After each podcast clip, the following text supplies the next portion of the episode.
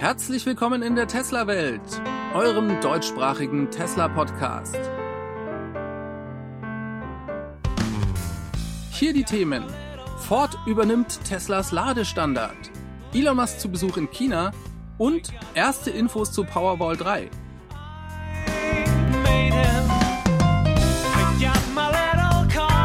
Mein Name ist David und dies ist die Folge 295.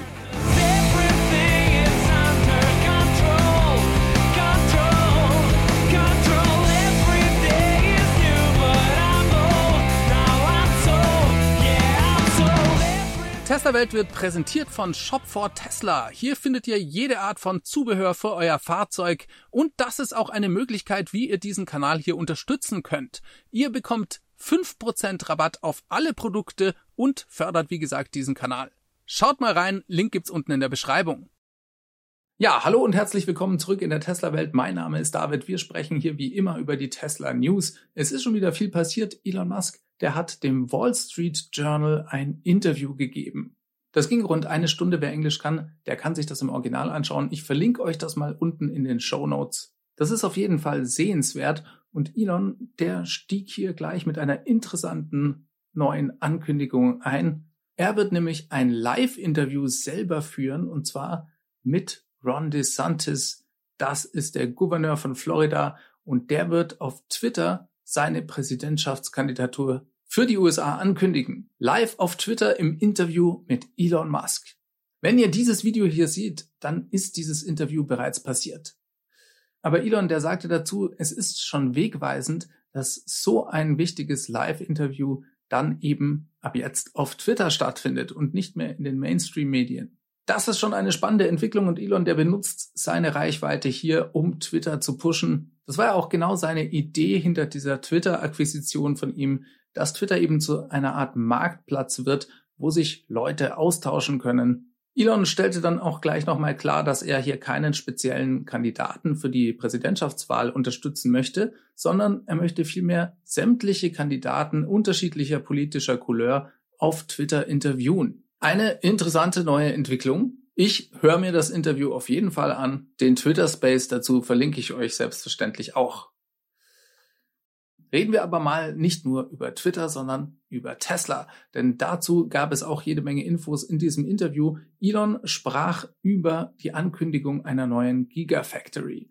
Jetzt wurde ja eben erst die Gigafactory in Mexiko angekündigt. Tesla wird aber bis zum Ende des Jahres eine weitere Gigafactory ankündigen. So sagte es Elon Musk. Und er bestätigte auch gleich noch, dass er mit Indien durchaus im Gespräch sei. Über Gerüchte dahingehend hatten wir ja in einer der letzten Folgen gesprochen. Ihm wurde dann auch noch die Frage nach England gestellt, ob dies auch womöglich eine Location für eine weitere Gigafactory wäre. Und er sagt, im Moment schauen sie da eigentlich gerade nicht, aber bis zum Ende des Jahres könnte auch das sich wieder ändern. So wie ich ihn da verstanden habe, geht's da dann aber um vielleicht noch eine Gigafactory. Wobei, so wie er sich da bezüglich Englands ausdrückte, war das schon relativ vage. Ja, es ist schon beeindruckend, wie viele Fabriken Tesla da gerade baut. Schauen wir uns das doch mal eben an. Es gibt hier die Giga Texas. Die skaliert hier gerade massiv die Produktion des Model Y, aber es wird auch der Cybertruck bald schon an den Start gehen. Dann haben wir die Giga Berlin. Hier schaut es nicht anders aus. Ein weiterer Ausbau mit weiteren Gebäuden ist bereits geplant. Das wird im Prinzip dann nochmal eine weitere Fabrik. Dann gibt es die Giga Nevada. Dort soll ja der Tesla Semi-Truck gebaut werden. Und dort bauen sie eigentlich gleich noch eine Fabrik und zwar für die Batteriezellproduktion. Das sind eigentlich zwei Fabriken, die dort gebaut werden. Von der Giga Mexico hatte ich ja gerade schon erzählt. Ja, und dann darf man natürlich auch nicht die beiden Megapack-Fabriken vergessen. Die eine in Kalifornien in Lathrop, die skaliert gerade die Produktion und dann wird eine weitere in Shanghai aufgebaut. Wenn ich Texas, Berlin, Mexiko und die Giga Nevada nehme, dann haben wir also hier vier Automotive-Fabriken, die gerade im Bau sind. Und eine fünfte wird Tesla dann bis Ende des Jahres ankündigen. Und dann gibt es, wie gesagt, diese zwei Fabriken im Energy-Bereich für die Megapacks. Und man darf ja auch nicht vergessen, dass Tesla dann auch noch so Dinge baut, wie eine Fabrik zur Lithium-Raffinierung und eben auch eine Kathodenfabrik. All dies ist auch notwendig, denn Tesla möchte ja das Wachstum von 50 Prozent jährlich im Mittel aufrechterhalten. Und das verlangt eben jede Menge Kapazität. Dann wurde Elon auch in diesem Interview über seine AI-Company angesprochen, über die eigentlich noch nicht so richtig viel bekannt ist. Die soll XAI heißen. Und Elon sprach davon, dass diese unter Umständen so eine ähnliche Konstruktion sein werde wie das Verhältnis zwischen OpenAI und Microsoft oder eben auch DeepMind und Google. In so einem ähnlichen Verhältnis könnte diese AI-Company dann mit Tesla oder mit Twitter stehen. Auch wenn das ja noch keine sehr konkreten Informationen sind, könnte es doch vielleicht ein Hinweis darauf sein, dass die AI-Company in irgendeiner Form dann in Tesla oder eben auch Twitter integriert sein wird. Warten wir es ab, schaut euch das Interview an, es ist auf jeden Fall sehenswert. In der letzten Folge, da hatte ich euch ja über ein Projekt von der Firma Harmony Energy aus Großbritannien erzählt. Da ging es um ein kleines Energiespeicherprojekt. Jetzt gibt's noch ein Video zu einem größeren Projekt, nämlich dem größten Energiespeicherprojekt mit Lithium-Eisenphosphatzellen in Europa. 78 Megapacks von Tesla stehen hier. Auch hier kommt Teslas Autobidder-Software wieder zum Einsatz. Ein System, das automatisch und intelligent den Strom an der Börse dann verkaufen und kaufen kann. Die Tesla Autobidder-Flotte ist also gerade mal wieder etwas größer geworden. Ja, und wenn wir gerade schon von Batteriespeichern sprechen, dann sollten wir über die nächste Generation der Powerwall reden. Denn hier gab es einen Exklusivbericht auf electrac.co. Denen liegen neue Informationen zu der neuen Generation der Powerwall vor. Electrac berichtete bereits vor einigen Wochen, dass uns die neue Powerwall 3 ins Haus steht.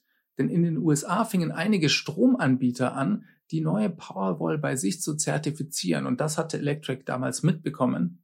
Allerdings gab es zu den Eigenschaften der Powerwall eigentlich überhaupt gar keine Info. Es war lediglich bekannt, dass sie einfacher zu installieren sein sollte, ästhetisch gut ausschaut und natürlich auch noch mehr Leistung hat. Jetzt hat sich ein Leser von Electric bei Electric gemeldet, der plant gerade sein eigenes Tesla Photovoltaik- und Batteriespeichersystem und er bekam Informationen von Tesla zugesandt. Hier ging es um einen Abschnitt, da geht es um Photovoltaik, Gefahrenkontrolle und hier schreibt Tesla plötzlich etwas zu Powerwall 3. Electric schrieb dazu, auch wenn die Dokumentation nicht sehr informativ ist, können wir doch ein neues Merkmal der Powerwall 3 erkennen. Ihre Leistungsabgabe.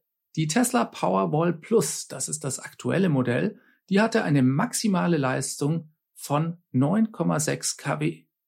Aber jetzt gibt Tesla eine Leistung von 11,5 kW in dieser Dokumentation an, was zweifelsohne für die neue Powerwall 3 gelten muss. Das ist eine Steigerung der Ausgangsleistung um fast 20 Prozent. Ja, plus 20 Prozent wäre schon mal nicht schlecht. Jetzt kommt hier aber ein interessanter Punkt. Denn Electrac, die sprachen ja gerade von der maximalen Abgabe der Tesla Powerwall Plus von 9,6 kW. Diese 9,6 kW, die stehen aber nicht in dieser Dokumentation drin, sondern hier wird eine andere Zahl genannt, und zwar 7,6 kW. Ja, und das ist auch eine Leistungsangabe von der Powerwall Plus. Es ist aber nicht die maximale Leistungsabgabe, sondern die maximale Dauerleistung wenn man off-grid ist, also nicht mehr am Stromnetz hängt. Dauerleistung also und nicht die Maximalleistung. Ja, und da wäre es doch sehr komisch, wenn diese 11,5 kW dann die maximale Abgabe der neuen Powerwall 3 wären. Es ist doch sehr viel wahrscheinlicher, dass dies auch dann die maximale Dauerleistung ist. Wenn das der Fall ist, so schreibt Electric, würde die Gesamtleistung dann um 50 Prozent gestiegen sein. Wie auch immer, es schaut nach einem großen Update für die Powerwall 3 aus. Ich bin schon sehr gespannt, was da noch alles auf uns zukommt. Wir müssen es mal wieder abwarten, aber es schaut so aus, als würde das Warten bald ein Ende haben. Ja, und dann gibt's noch ein schönes Video, das hat Esther Kuckelmann hier auf Twitter verlinkt. Das ist ein Zug voll mit Teslas, der durch Deutschland fährt. Das wollte ich euch auf keinen Fall vorenthalten. Tolle Bilder, das könnte man sich den ganzen Tag anschauen. Ja, und dann gibt's noch eine sehr positive Meldung aus den USA. Da geht's um die FSD-Beta-Software. Die ist jetzt ab sofort wieder für alle Fahrzeuge sofort erhältlich. Es gab vor kurzem einen Software-Recall von der nationalen Sicherheitsbehörde in den USA. Die hat von Tesla einige Dinge gefordert, die bei der FSD-Beta-Software noch verbessert werden sollen. Das hat Tesla dann auch umgesetzt. Aber in der Zwischenzeit hat Tesla die weitere Verbreitung der FSD-Beta ein bisschen auf Eis gelegt. Das ist jetzt wieder vorbei. Tesla Scope twitterte hier, Full Self-Driving Beta ist jetzt für alle zugelassenen Tesla-Fahrzeuge in Nordamerika wieder verfügbar. Wir haben gesehen, dass hunderte von Fahrzeugen das neueste Update in weniger als einer Stunde nach der Anmeldung erhalten haben. Das heißt also, wenn jemand die FSD Beta gekauft hat oder das im Abo monatlich abgeschlossen hat, dann bekam er innerhalb von sehr kurzer Zeit sofort das Update. Wir heißen alle neuen Tester willkommen. So geht der Tweet weiter. Viel Spaß beim Erleben von City Streets und bleiben Sie sicher. Ja, auch das eine super Meldung. Das bedeutet mehr Leute, die die FSD Beta testen können und mehr Daten für Tesla. FSD Beta, das ist ja Teslas Bemühung, das autonome Fahren zu lösen. Das ist die neueste Software von Tesla, die bereits in den USA flächendeckend zum Einsatz kommt. Jeder, der dort FSD Beta bestellt, egal ob er es kauft oder abonniert, der bekommt auch die FSD Beta. Bei uns in Europa ist Tesla da aber noch weit von entfernt. In Europa fehlen dazu noch die regulatorischen Voraussetzungen, die erfüllt sein müssen, dass die FSD Beta auch hier zugelassen wird. In Australien dürfte das nicht viel anders sein und hier sind jetzt erste Berichte aufgetaucht, dass erste Fahrzeuge wohl ein Software-Update bekommen haben mit der Version 2023.12.10. Von der ist bekannt, dass sie die FSD Beta enthält. Berichtet wurde das zum Beispiel in einem Blog-Eintrag von techau.com. Die beziehen sich auf Daten von Tesla Scope und schreiben, die Daten von Tesla Scope zeigen, dass diese Software auf einem Tesla Model 3 Standard Range am 24. Mai installiert wurde. Die Daten von Tesla Fi zeigen, dass ebenfalls dieselbe Software noch auf einem Tesla Model Y Standard Range am 24.05. installiert wurde. Tesla Fi liefert einige zusätzliche Informationen, darunter, dass das Model Y nur 945 Kilometer auf dem Tacho hat und dass sich dieses Fahrzeug im australischen Hauptstadtterritorium befindet. Das ist ein spezieller Verwaltungsbezirk in Australien im Südosten des Landes. Ja, und auf Twitter wurde dann auch noch über Tesla Scope bekannt, dass es zwei weitere Fahrzeuge gibt. Eins davon ist in Deutschland unterwegs und ein weiteres in Belgien. Jetzt fragt ihr euch vielleicht, was ist denn bitte Tesla Scope und Tesla Fi? Das sind Drittanbieter-Apps, die versuchen, Daten über die Tesla-API zu bekommen. Tesla Scope erklärt das zum Beispiel und schreibt hier, Tesla Scope ist ein Fahrzeugbegleiter und eine Plattform, die mit Ihrem Tesla-Konto verbunden ist und es Ihnen ermöglicht, Ihre Fahrten, Ladevorgänge und noch mehr zu verfolgen. Auf diese Weise tragen mehr als 17.500 Fahrzeuge auf der ganzen Welt, die unseren Service nutzen, dazu bei, dass softwarebezogene Daten automatisch gesammelt und ergänzt werden. Es handelt sich also hierbei um Apps, die ihr mit eurem Tesla-Account verbinden müsst. Dadurch bekommen die dann Zugriff auf die Fahrzeugdaten und können diese auswerten. In dem Artikel von TechAU wird darüber spekuliert, dass es sich bei den Fahrzeugen sicherlich um Testfahrzeuge aus der Tesla-eigenen Flotte handelt. Jetzt kann ich mir ehrlich gesagt nur sehr schwer vorstellen, dass Tesla-Mitarbeiter ihre Firmenfahrzeuge bzw. die Accounts ihrer Firmenfahrzeuge mit Drittanbieter-Apps verbinden was ist hier also passiert? Auffällig finde ich, dass dies zeitgleich auf mehreren Kontinenten passiert. Ist das ein Zufall? Kann das ein Fehler sein? Vorstellbar ist das schon, dass es sich hierbei um False Positives handelt. Man könnte vielleicht argumentieren, dass der Umstand, dass es auf mehreren Kontinenten aufgetaucht ist, so ein False Positive unwahrscheinlicher macht, könnte es sein, dass es doch Mitarbeiterfahrzeuge sind von Tesla, bei denen dann tatsächlich so eine Drittanbieter-App verknüpft wurde und bei denen zusätzlich Tesla aus irgendeinem Grund vergessen hat zu verhindern, dieses Software-Update zu installieren? Auch das halte ich eher für unwahrscheinlich. Könnte es sein, dass jemand geschafft hat, seinem Tesla-Fahrzeug vielleicht einen falschen Standort vorzugaukeln, sodass das Fahrzeug vielleicht denkt, es sei in den USA und dann eben das Software-Update installieren kann? All das sind potenziell Möglichkeiten. Man kann darüber nur spekulieren. Es macht natürlich Spaß, sich darüber den Kopf zu zerbrechen. Ganz genau können wir es aber nicht wissen und man sollte diese Infos deswegen trotzdem noch mit Vorsicht genießen. Dass Tesla vielleicht auf einigen Fahrzeugen die FSD Beta in Europa testet, das wird sicher eines Tages passieren, aber die rechtlichen Rahmenbedingungen sind dafür eigentlich noch nicht gegeben. Könnten Sie das trotzdem schon machen? Tesla hat ja eigentlich auch die Möglichkeit, neue Software im sogenannten Shadow Mode zu testen, sprich einfach im Hintergrund laufen zu lassen, ohne dass die Software aktiv ins Fahrverhalten eingreift. Und ich stelle mir dazu die Frage, ob Tesla diese Softwareversion dann, die ja die FSD Beta tatsächlich enthält, dafür überhaupt benötigen würde.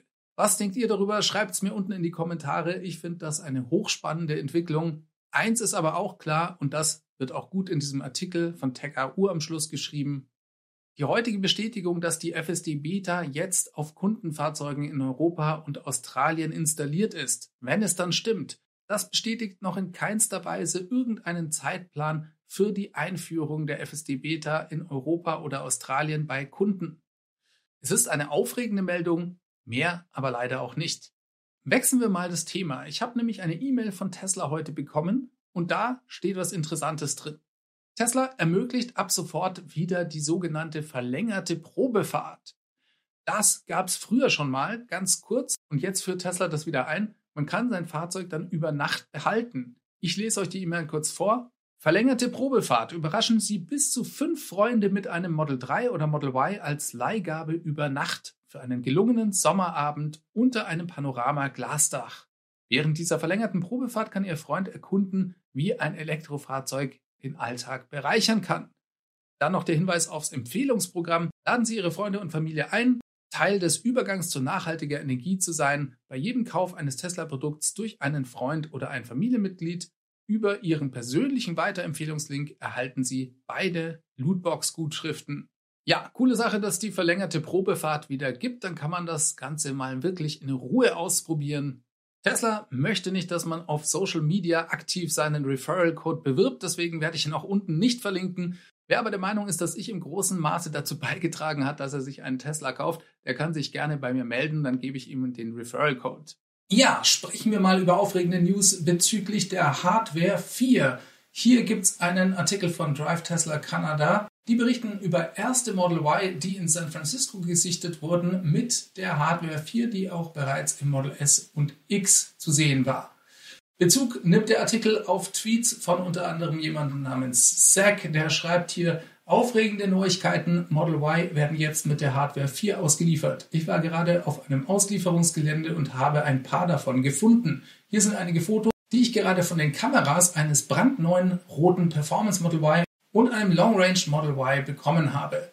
Der Parkplatz ist voll mit neuen Autos, die auf Auslieferung warten. Einige davon hatten interessanterweise auch noch die alte Hardware 3 mit an Bord. Tesla befindet sich also hier gerade in einer Übergangsphase. The Kilowatts bestätigte dasselbe auf Twitter und schrieb, bestätigt, Tesla hat mit der Produktion von Model Ys mit der neuen Hardware 4 begonnen.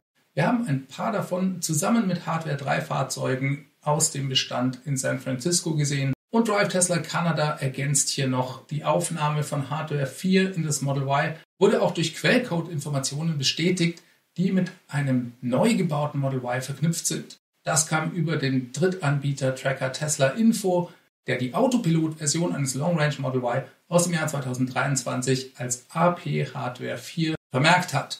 Bei dem Fahrzeug handelte es sich um ein Model Y aus der Giga Texas. Ja, spannend zu sehen. Nicht ganz klar ist, ob Tesla die Hardware 4 lediglich in Texas verbaut oder vielleicht auch schon in Fremont. Das bleibt abzuwarten. Ich sage euch Bescheid, wenn ich was darüber höre. Dann sprechen wir noch über einen Datenleak, den das Handelsblatt als großen Datenskandal bei Tesla veröffentlicht hat. Das ist ganz frisch reingekommen. Hier hat das Handelsblatt heute Abend fünf Artikel veröffentlicht.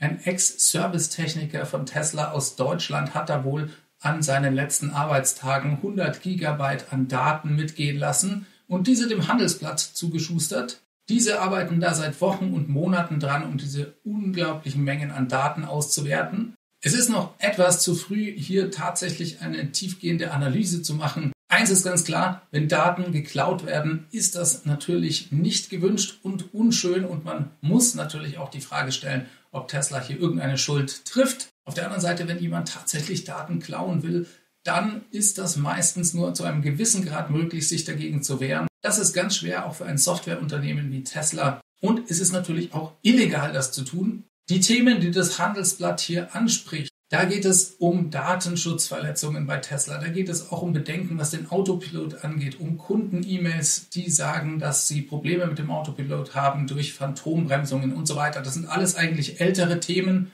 die auch für meine Begriffe immer so ein bisschen in diese FAT-Richtung gehen, also in die Fear, Uncertainty and Doubt-Richtung. Dementsprechend ist es auch nur bedingt verwunderlich, wenn das Handelsblatt dann solche Titel schreibt wie Mein Autopilot hat mich fast umgebracht Tesla-Files näheren Zweifel an Elon Musks Versprechen. Ich bin mir sicher, dass es hier in den nächsten Tagen noch sehr viel negative Presse geben wird. Ganz kurz möchte ich nur eingehen auf einen Artikel, wo Teslas Reaktion drin beschrieben wird. Ich lese euch das mal eben vor. Informanten werfen Tesla vor, Daten von Kunden, Mitarbeitern und Geschäftsprojekten mangelhaft zu schützen. Sie haben dem Handelsblatt 100 Gigabyte Daten zugespielt. Der Großteil der abgeflossenen Dokumente stammt offenbar aus Teslas Projektmanagementsystem. Ja, da muss ich ja ganz kurz einhaken. Also, die Informanten klauen 100 Gigabyte Daten bei Tesla und beschweren sich dann beim Handelsblatt über mangelnde Datensicherheit bei Tesla. Da musste ich ja kurz schmunzeln, als ich das gelesen habe. Schauen wir uns mal Teslas Reaktion an, denn das Handelsblatt, das hatte Tesla am 10. Mai wohl von diesem Datenleak erzählt und von der Absicht, hier Artikel veröffentlichen zu wollen. Sie schrieben, das Handelsblatt stellte Tesla am 10. Mai dazu, sowie zu Details aus den Tesla-Files eine Vielzahl an Fragen. Die Antwort kam aus der Rechtsabteilung. Der Konzern verdächtigte einen Ex-Mitarbeiter, Daten unter Verstoß gegen Geheimhaltungspflichten weitergegeben zu haben. Es sei ein verärgerter ehemaliger Mitarbeiter, der seinen Zugang als Servicetechniker missbraucht habe, um Informationen zu exfiltrieren, schrieb Konzernanwalt Josef Alm. Tesla wollte rechtliche Schritte einleiten, die gestellten Fragen beantwortete Tesla nicht. Und dann ist der Brief hier auf Englisch abgedruckt. Da schrieb Herr Alm, sehr geehrter Herr Iversen, Sie haben uns darüber informiert, dass Sie im Besitz von gestohlenen vertraulichen Informationen von Tesla sind, darunter Geschäftsgeheimnisse von Tesla und unseren Geschäftspartnern sowie persönliche Daten von Tesla-Mitarbeitern, wie sie in ihrer E-Mail vom 10. Mai schrieben. Wir untersuchen weiterhin die in ihrer E-Mail angeführten Umstände. Bislang haben wir Grund zur Annahme, dass ein verärgerter ehemaliger Mitarbeiter kurz vor seinem Ausscheiden aus Tesla seinen Zugang als Servicetechniker missbraucht hat, um Informationen zu exfiltrieren und damit gegen seine unterzeichnete Geheimhaltungsvereinbarung die Datenverwaltungsrichtlinien und Praktiken von Tesla sowie gegen EU und deutsches Recht verstoßen hat. Das ist auch mein Anhaltspunkt zu glauben, dass das Datenleak tatsächlich aus Deutschland kommt und es sich um einen deutschen Mitarbeiter handelte. Weiter geht's. Tesla schützt seine vertraulichen Informationen und die persönlichen Daten seiner Mitarbeiter und Kunden strengstens. Wir beabsichtigen, gegen diese Personen wegen des Diebstahls vertraulicher Informationen von Tesla und persönlicher Daten von Mitarbeitern rechtliche Schritte einzuleiten. Wir werden in dieser Angelegenheit auch mit den Strafbehörden zusammenarbeiten. Um es klar zu sagen, die Informationen, von denen Sie behaupten, dass sie an Sie weitergegeben wurden, können nur unter Verletzung von Teslas Vertraulichkeitsvereinbarung und Richtlinien, Datenverwaltungsrichtlinien und Praktiken sowie EU- und deutschem Recht weitergegeben worden sein.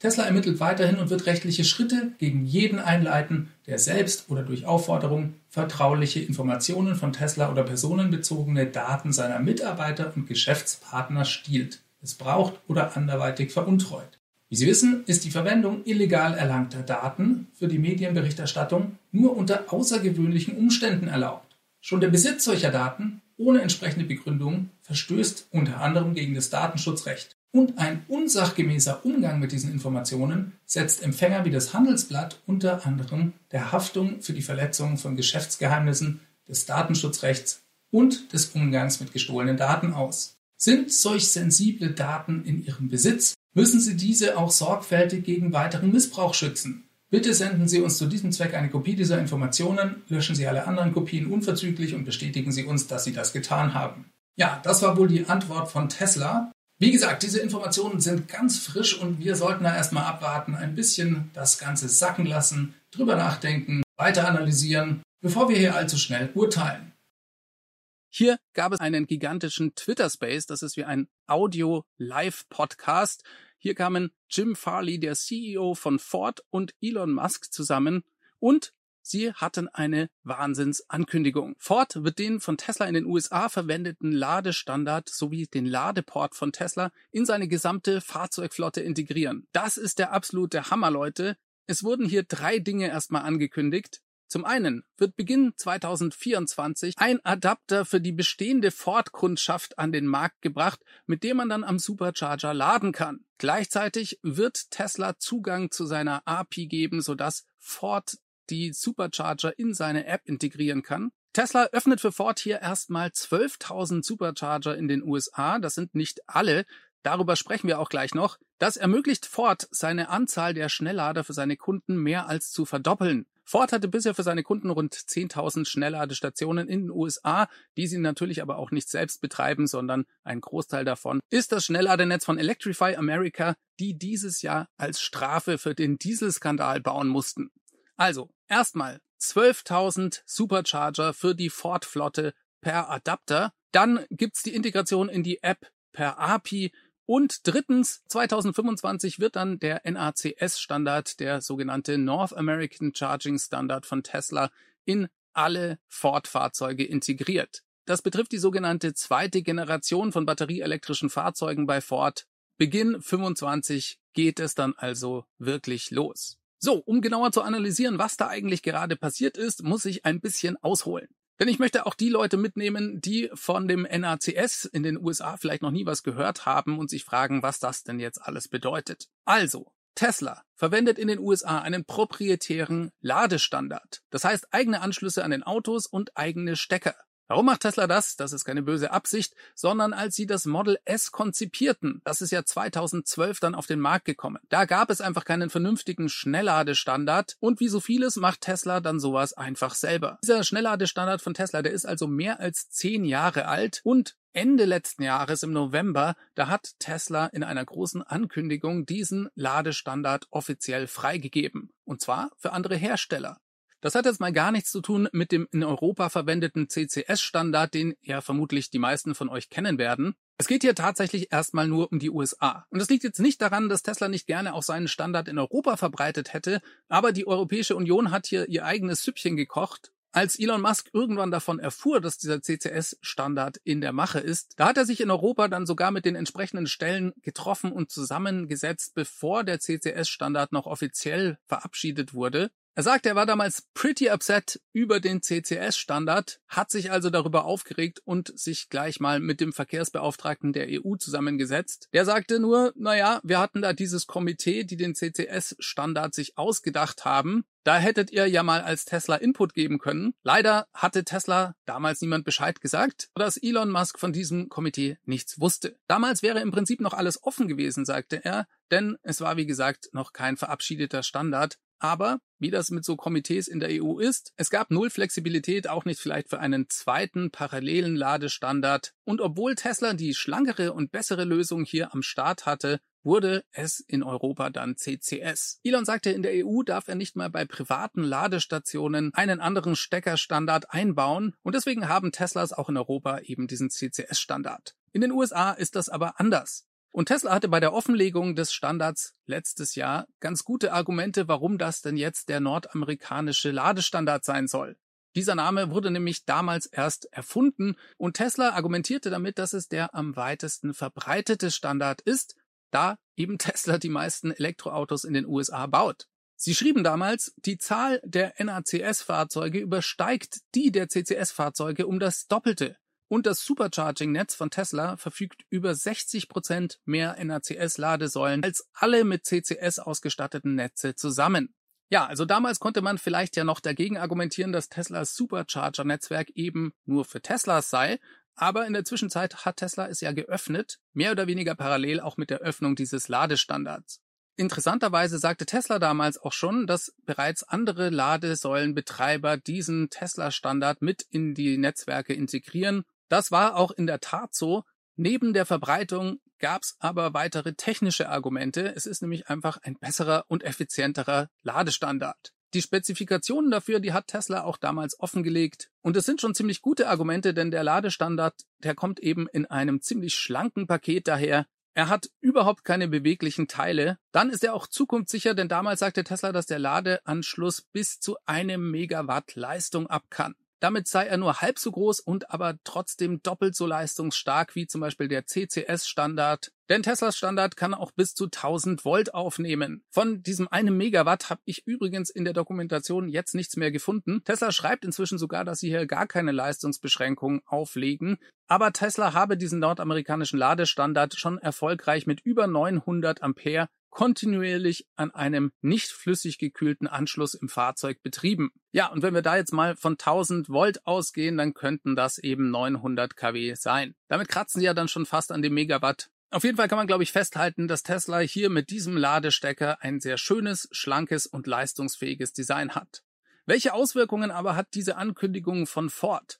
Ich glaube, das ist ein großer Meilenstein und wird einen Erdrutsch in der Automobilindustrie auslösen, auf den wir rückwirkend als historisches Ereignis zurückblicken werden. Denn das sendet ein eindeutiges Signal an alle. Und Jim Farley, der hat wortwörtlich gesagt, wir sind absolut committed, was diesen NACS-Standard angeht, wenn wir in die Zukunft von Ford blicken. Und das bedeutet, dass alle Ford-Kunden ab jetzt einen riesigen Vorteil haben. Sie haben nämlich plötzlich ein super leistungsfähiges Ladenetzwerk am Start. Keine kaputten Säulen mehr bei Electrify America. Er sagte aber auch, dass vor allem die Standorte und die Zuverlässigkeit ihm ebenso besonders gefallen haben. Und das Interessante daran war, dass eigentlich sein Sohn daran schuld ist. Er war nämlich unterwegs mit seiner Familie in einem vollelektrischen Ford und sein Sohn sagte plötzlich, pass mal auf, Papa, hier ist ein Supercharger, können wir nicht da bitte laden? Leider, so sagte er zu seinem Sohn, geht das nicht und wir müssen erstmal weiterfahren und hinter dieser Halle hier irgendwo an einem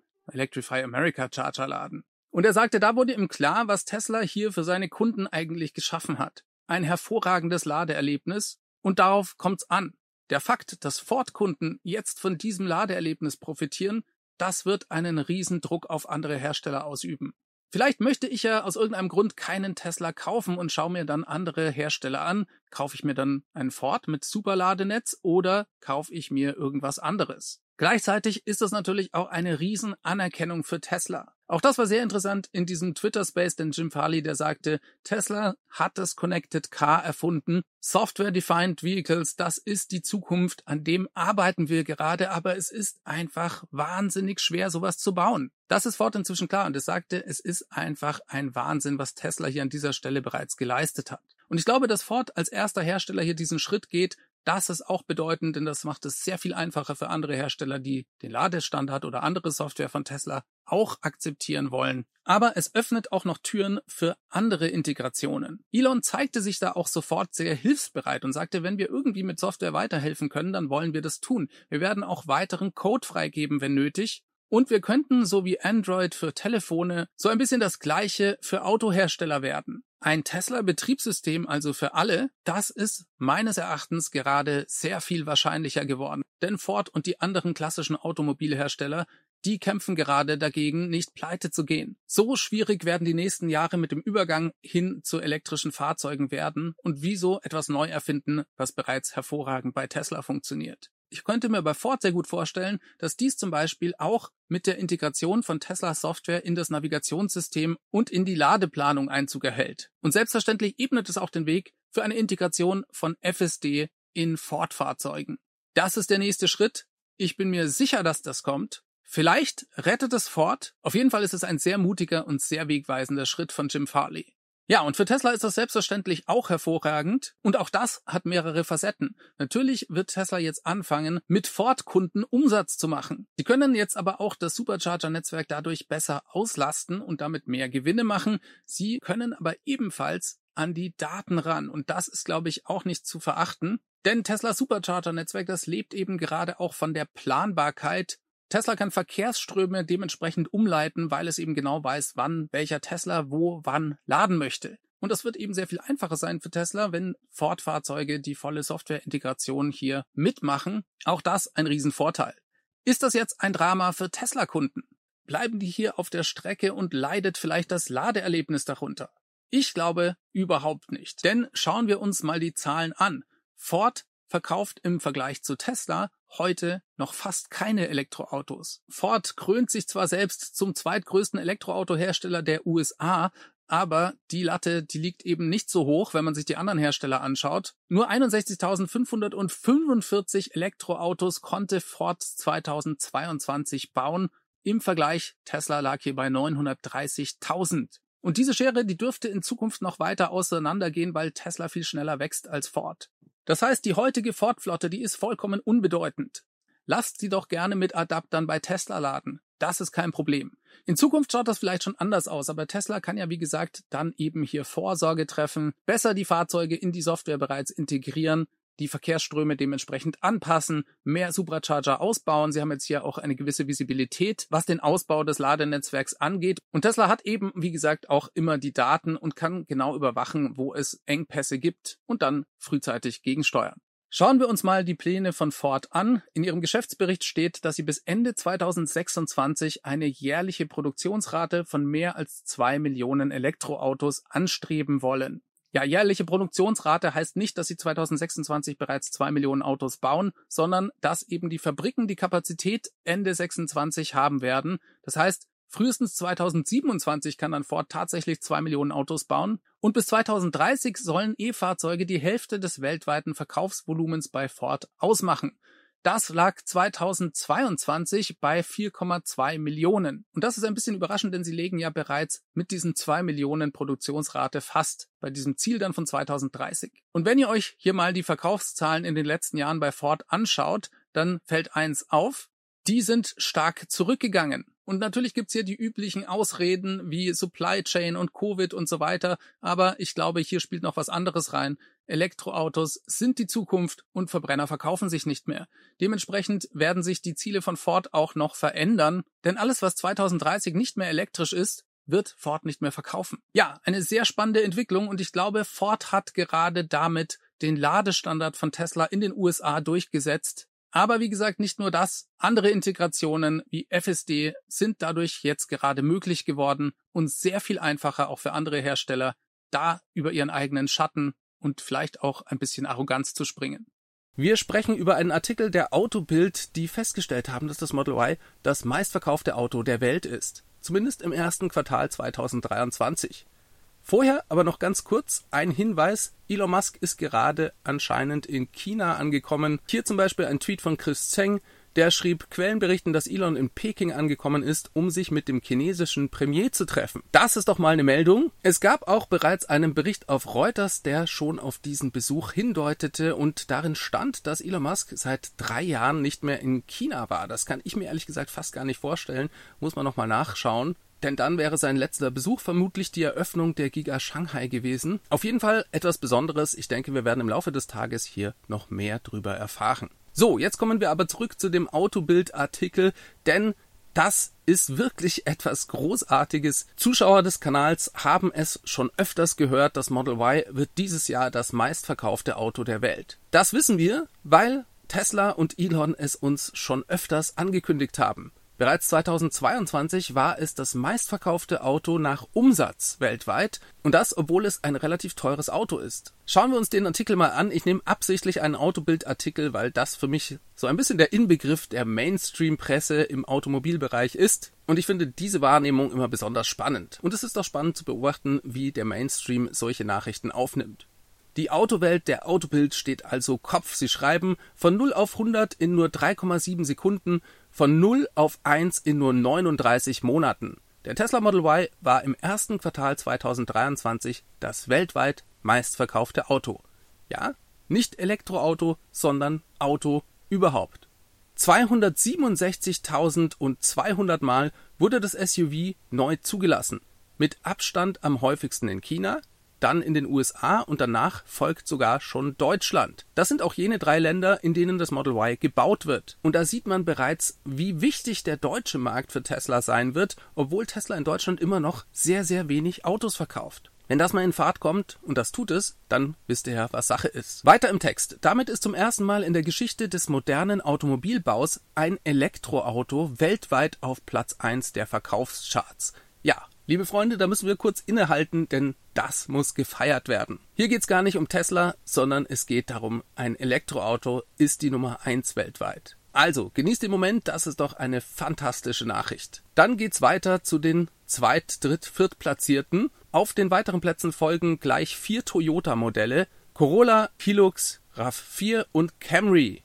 Das ergaben die Autoanalysen von Jato in London in einer Vorabmeldung bekannt. Auf welchem Platz das beste deutsche Auto landet, vermeldet Jato noch nicht. In den Top 5 sind die deutschen Autobauer aber nicht mehr. Dann schreibt Autobild, Tesla-Boss Elon Musk hatte bereits im vergangenen Sommer angekündigt, dass das Model Y, das seit März 2020 ausgeliefert wird, schon 23 das meistverkaufte Auto der Welt sein würde. 2022 lag das E-SUV mit 747.500 Verkäufen auf Platz 3, noch deutlich hinter dem Toyota RAV4 und dem Corolla, die ja sehr viel günstiger sind als das Model Y, das muss man auch immer dazu sagen. Denn das ist wirklich der Hammer, wenn ihr mal drüber nachdenkt, wie günstig ein Corolla im Vergleich zu einem Model Y ist. Und dann kommt noch ein Satz, doch vor allem die jüngsten Preisnachlässe und die kurzen Lieferzeiten von wenigen Wochen dürften dem Tesla Model Y zu Jahresbeginn auf den Spitzenplatz verholfen haben. Ja, und hier bin ich absolut nicht einverstanden mit der Autobild. Zumindest nicht, was den ersten Teil angeht. Klar, kurze Lieferzeiten sind super und wenn ihr ein Elektroauto haben wollt, dann bekommt ihr vermutlich bei Tesla am allerschnellsten eins. Gleichzeitig bekommt ihr auch noch das beste Auto. Das ist schon mal nicht schlecht, aber dass die jüngsten Preisnachlässe zu diesem Sprung geholfen haben, das ist einfach nur Blödsinn. Die knapp 750.000 abgesetzten Model Y letzten Jahres die liegen nicht daran, dass Tesla einfach nicht mehr verkaufen konnte, sondern die liegen daran, dass Tesla nicht mehr produzieren konnte. Tesla ist dabei, seine Produktion aufzubauen. Wir haben gerade zwei Fabriken bei Tesla in Texas und in Berlin, die sind bei halber Kapazität. Die bauen 5000 Model Y die Woche und sollen mal 10.000 produzieren. Und zwar bis Ende diesen Jahres. Das Model Y konnte letztes Jahr also gar nicht auf Platz 1 kommen, weil Tesla einfach nicht schnell genug die Produktion skalieren konnte. Hätten sie das geschafft, wäre es auch letztes Jahr bereits die Nummer 1 gewesen. Und jetzt könnt ihr euch ja vorstellen, was dies für die Stückzahlen bedeutet, wenn Tesla mit zwei Fabriken, die auf halber Kapazität laufen, bereits die Nummer 1 weltweit wird denn die werden weiter skalieren. Wir werden also in den nächsten Jahren noch ganz andere Zahlen bei Model Y sehen. Nur eins wird sich nicht ändern, es wird weltweit die Nummer eins bleiben. Bis wann? Naja, eben bis Tesla ein noch günstigeres Fahrzeug produziert, von dem dann noch deutlich mehr Stückzahlen verkauft werden. Sprechen wir mal über ein heimliches Software-Update bei Tesla.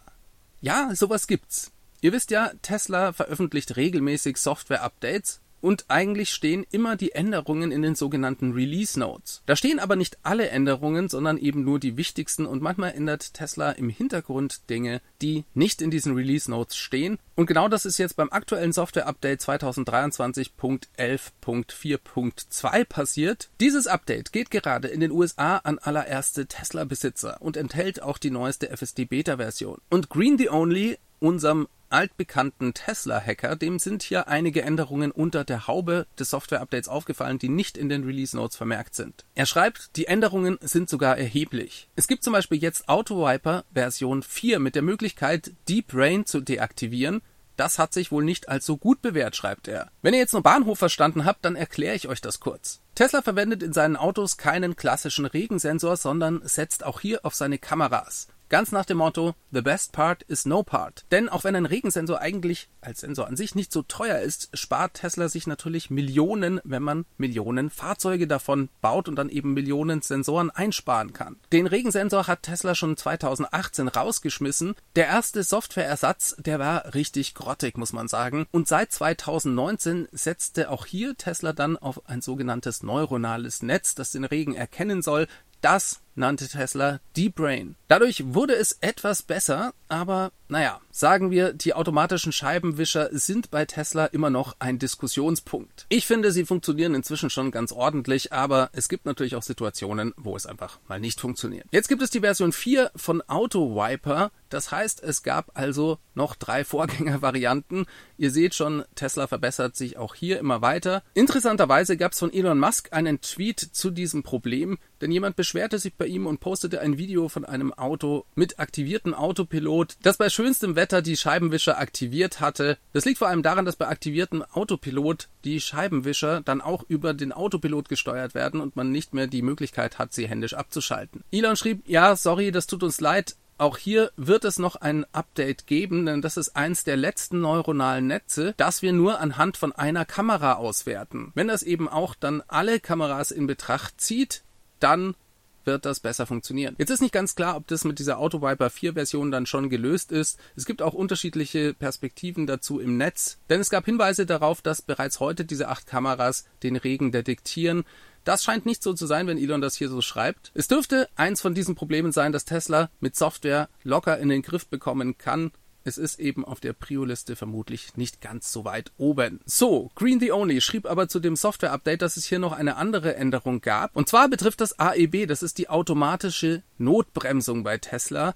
Die funktioniert jetzt auch, wenn Leute von der Seite kommen oder Autos besser gesagt. Green the Only erklärt das hier. Normalerweise funktioniert AEB bei etwas, was einem den Weg versperrt, das heißt, was direkt in der Fahrspur ist. Das ändert sich jetzt. Er schreibt, wenn also jemand dem Auto in die Spur fährt, von einer benachbarten oder langsameren Spur zum Beispiel, dann hat man in der Regel weniger Zeit zu reagieren, da dieses Auto dann erst sehr spät als Hindernis wahrgenommen wird. Und in solchen Situationen sollte AEB jetzt proaktiver sein, so vermutet er. Und dann gab es noch eine Änderung. In den USA wird man, wenn man sich nicht benimmt, bei der FSD Beta gesperrt. Nicht benehmen heißt hier nicht aufpassen. Denn auch bei der FSD Beta ist ja immer der Fahrer verantwortlich. Diese Sperrung, die wird jetzt von zwei Wochen auf eine Woche verkürzt. Auch das eine Änderung, die Tesla nicht in den Software Release Notes beschreibt. Dann richtet sich unser Blick auf Japan, denn hier gab es ein Event für das Plaid Model S und das Plaid Model X. Die sogenannte Plaid Night wurde in Japan gefeiert. Das war Anlass der Öffnung des Konfigurators in Japan. Auch dort können jetzt Plaid Model X und S bestellt werden. Die Lieferungen sollen ab August dann erfolgen. Tesla öffnet hier mal wieder einen weiteren Markt. Und auch das haben sie ja im Earnings Call gesagt. Viele kleine Märkte sind am Ende dann trotzdem viel Umsatz. So, und dann schauen wir uns noch das offizielle EPA-Rating des neuen Long Range Model 3 in den USA an. Darüber hatten wir bereits gesprochen. Ich verlinke euch hier nochmal die Folge. In den USA gab es sehr lange kein Long Range Model 3. Das wurde jetzt wieder eingeführt und das Interessante daran war, es scheint ein Model 3 zu sein, das mit LFP-Zellen aus Shanghai kommt. Tesla hatte bisher die Reichweite mit 325 Meilen plus angegeben. Das lag daran, dass das offizielle Rating von der EPA, von der amerikanischen Umweltbehörde hier noch nicht vorlag. Das gibt's jetzt und 333 Meilen sind die offizielle Reichweite. Das sind immer noch 25 Meilen weniger als das alte Long Range Model 3, aber LFP-Zellen haben eben auch so ihre Vorteile. Selbstverständlich für Tesla, denn sie setzen auf eine ganz andere Lieferkette und Tesla kann dadurch mehr Autos bauen. Aber auch für den Kunden, denn LFP-Zellen lassen sich bis zu 100% laden, sie sind sicherer, auch wenn sie eine geringere Energiedichte haben, deswegen sind sie ein bisschen schwerer, das ist der Nachteil, daher kommt das Auto auch nicht ganz so weit. Ich würde sagen, das ist verkraftbar. Was haltet ihr davon? Schreibt's doch bitte unten in die Kommentare. Und dann gibt es eine interessante Meldung zu einem neuen Energieplan von Tesla in Texas. Das ist eine interessante Entwicklung, denn Tesla wird ja so langsam zu einem der größten Energieanbieter der Welt. In Texas sind sie das mit einer eigenen Business Unit bereits geworden und sie haben uns am Investor Day bereits verraten, dass sie hier einen Stromtarif für Kunden einführen werden, bei dem Kunden für 30 Dollar im Monat nachts so viel laden können werden, wie sie möchten. Also sozusagen eine Flatrate zum Dauerladen nachts. Das Programm war für Juli angekündigt, daher nicht verwunderlich, dass es hier jetzt neue Infos zu gibt. Tesla bietet nämlich ersten Kunden dieses Programm an